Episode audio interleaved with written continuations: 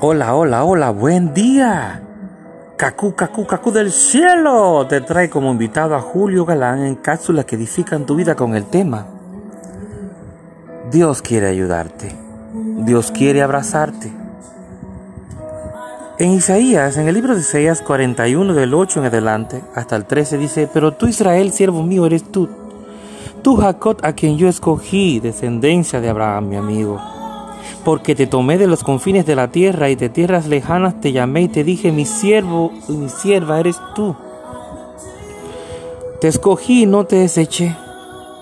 No temas, porque yo estoy contigo.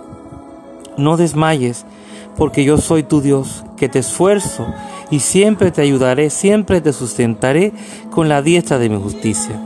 He aquí que todos los que se enojan contra ti serán avergonzados y confundidos, serán como nada y perecerán los que contiendan contigo. Buscarás a los que tienen contienda contigo y no los hallarás. Serán como a nada y como cosa que no es aquellos que te hacen la guerra. Porque yo Jehová soy tu Dios, quien te sostiene de tu mano derecha y te dice, no temas, yo te ayudo. Sabemos que en estos tiempos que estamos soportando por tantas cosas, hablamos algunos del COVID-19, otros mueren por cáncer, otros mueren por, por problemas del corazón. Es tanto la, la, desesperación y tanto las confusiones que todo lo que es enfermedades que por alguna persona pueda morir o fallecer, pues se lo pegan al COVID-19. Pues déjame decirte que eso no es así. Esa, esos comentarios, esas noticias así, esa exageración es parte y consecuencia de la misma situación que se está viviendo. Muchos la toman en un, han tomado un temor inmenso porque creen que no hay esperanza. Pues déjame decirte que sí hay esperanza. Dios te dice en este versículo que Él está contigo como poderoso gigante, que Él nos, nos sostiene de su mano derecha y nos dice, no temas, yo te ayudo. El mismo Dios nos dice en su palabra que Él nos ayuda. Y yo te lo puedo asegurar que es así porque he vivido he pasado, he vivido muchas cosas desagradables en mi vida y estoy de pie y estoy bien gracias a Él. Que siempre ha enviado personas, ángeles terrenales, ángeles en la tierra. ¿Sabías que hay ángeles en la tierra? Que Dios los usa y, nos, y lo envía a nuestra vida en el momento más preciso. No puede ser. Dios siempre llega a tiempo. Dios siempre llega en el momento preciso que necesitamos su ayuda. Solamente debemos clamar a Él. Él dice en su palabra, clama a mí que yo te responderé. Y yo te puedo asegurar que sí responde. ¿Mm? Pero Él quiere respondernos siempre. Pero cuando Él ve la actitud que tenemos en nuestro corazón, en nuestra mente, la loca de la casa, ¿sabía que la mente es la loca de la casa?